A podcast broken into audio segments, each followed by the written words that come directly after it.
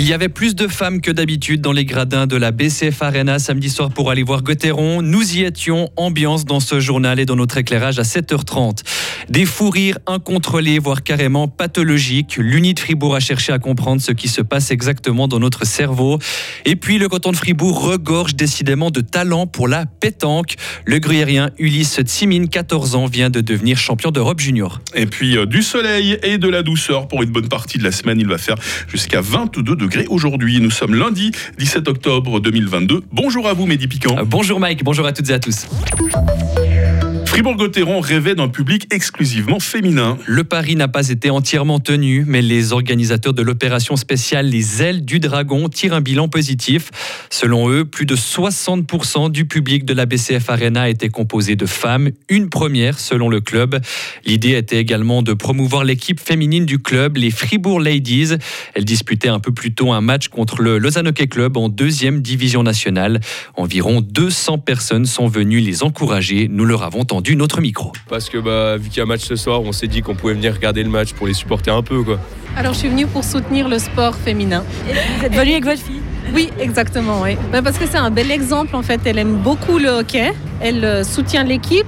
On le soutient de génération en génération dans la famille. Puis c'est vrai que c'est plutôt une petite histoire de garçons. Et puis euh, dans la famille, on a des abonnements. Et aujourd'hui, ben, mon beau-frère nous a mis à disposition les places. Donc on est là avec euh, ma fille. C'est la première fois que tu viens? Bah, Voir les filles, oui, mais les garçons, non, j'ai déjà vu. Ouais, et puis je pense que c'est une des premières fois de l'année qu'elle joue dans la grande patinoire. Donc c'est pour ça qu'on s'est dit, bon, on peut venir. Quoi. normalement, il y a toutes les places qui sont prises, presque, quand il y a les garçons. Et maintenant, il n'y a presque rien. C'est quand même bizarre. c'est sûr que l'ambiance n'était pas totalement la même quelques heures plus tard avec 9000 personnes dans la patinoire. On vous propose de plonger au cœur de cette ambiance plus féminine que d'habitude dans notre éclairage tout à l'heure à 7h30.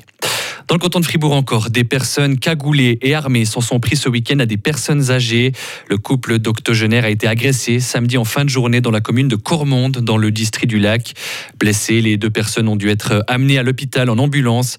Une enquête et un appel à témoins ont été lancés par la police fribourgeoise. Qui n'a jamais été pris par un fou rire inarrêtable. À tel point qu'il devient difficile, voire impossible de prononcer la moindre phrase sensée. Des chercheurs de l'Université de Fribourg ont souhaité voir ce qu'il se passe exactement dans notre à ce moment donné. Concrètement, ils ont chatouillé les pieds de plusieurs personnes tout en leur demandant de prononcer des phrases simples au même moment. Écoutez Elise Wattendorf qui est à l'origine de l'étude. Ça porte pas directement pour trouver un remède ou quelque chose comme ça, mais ça peut indirectement apporter aussi une compréhension pour les situations de rire pathologique, par exemple, parce qu'il y a des personnes où le contrôle n'est plus là et qui rient dans, dans une situation sans contrôle. Et dans cette direction, ça pourrait amener à une meilleure compréhension. Dans le cadre scientifique, le rire est de plus en plus un centre d'intérêt, puisqu'on sait que ça nous apporte du bien-être aussi de rire, et plus qu'on sait quelle zone du cerveau participe, plus qu'on peut aussi comprendre quelle sorte est ce bien-être qu'on va avoir avec le rire. Et cette étude a été menée en collaboration avec les universités de Bâle et de Greifswald en Allemagne. En Ukraine maintenant, de nouvelles explosions ont eu lieu ce matin à Kiev. Au moins trois frappes de drones de l'armée russe ont été enregistrées par des journalistes sur place. Ces explosions surviennent une semaine exactement après les dernières frappes sur la capitale ukrainienne. Les bombardements russes d'une ampleur inégalée depuis des mois avaient pour rappel fait au moins 19 morts et une centaine de blessés. En France, Mehdi, le gouvernement prolonge ses mesures pour faire face à la crise des carburants. La première ministre Elisabeth Borne a annoncé hier soir que la remise de 30 centimes par litre d'essence allait être prolongée jusqu'à la mi-novembre au moins. Dans un entretien accordé à TF1, elle a aussi précisé que Total Energy allait aussi prolonger de deux semaines sa ristourne de 20 centimes par litre de carburant. Elise Borne a encore précisé qu'actuellement près d'un tiers des stations-service françaises connaissent toujours des problèmes d'approvisionnement. Au Brésil, c'était le choc des titans hier soir. Jair Bolsonaro et Lula se sont affrontés lors du tout premier débat télévisé à deux semaines du deuxième tour de l'élection présidentielle. Le face-à-face a duré près de deux heures au total. Les échanges ont été parfois musclés. Lula a notamment traité l'actuel président Jair Bolsonaro de petit dictateur. Selon différents observateurs, c'est Jair Bolsonaro qui s'en est le mieux tiré lors de ce premier débat. Et puis on finit avec euh, du sport, Mehdi, et ce jeune gruyérien qui est devenu champion d'Europe de pétanque. À 14 14 ans seulement, Ulysse Timine a remporté avec l'équipe suisse junior de triplette la médaille d'or il y a tout juste une semaine. Les quatre romans ont battu les favoris, les Français, sur le score de 13 à 12 après avoir été pourtant menés 12 à 7. Un sacré souvenir pour Ulysse Timine, lui qui vient presque de commencer la pétanque. La pétanque en compétition, j'ai découvert pendant le confinement, euh, une fois par hasard à la télé. Après, ben, je suis devenu accro, j'ai joué dehors tout seul chez moi, j'ai joué, j'ai joué. Puis euh, un jour, j'ai vu qu'il y avait un club, le CP Bulle, euh, donc à Bulle.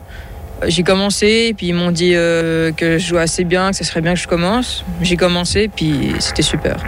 Et Ulysse Timine est donc talentueux, mais le jeune gruyérien ne se donne pas d'objectif précis pour l'instant. Il veut continuer à s'améliorer. Il faut savoir qu'il joue déjà entre 5 et 7 heures par semaine à la pétanque. Moi, j'étais dans, dans le sud de la France pendant mes dernières vacances. Euh, j'ai pas eu le temps de jouer aussi longtemps à la pétanque. hein. Effectivement. Parce qu'il y avait, il y avait le pastis et puis il y avait les siestes aussi. hein.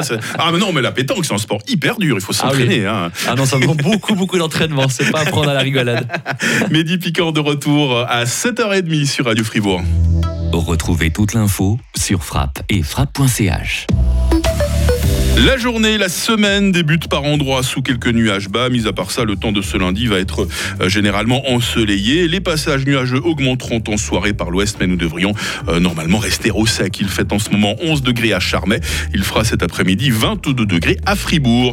Euh, demain sera bien ensoleillé, sauf, sauf sur le nord de la Suisse, hein, qui verra passer de nombreux nuages. Température minima- minimale 11, maximale 22 degrés. Mercredi et jeudi seront ensoleillés après un peu de grisaille matinale. Il fera entre 18 et 20 degrés. La fin de la semaine, par contre, se profile comme instable. hein. Désolé, nous sommes lundi 17 octobre, 290e jour de l'année 2022. Les Baudouins, à qui je souhaite bonne fête aujourd'hui. Le jour va se lever à 7h51 et la nuit va retomber à 18h40.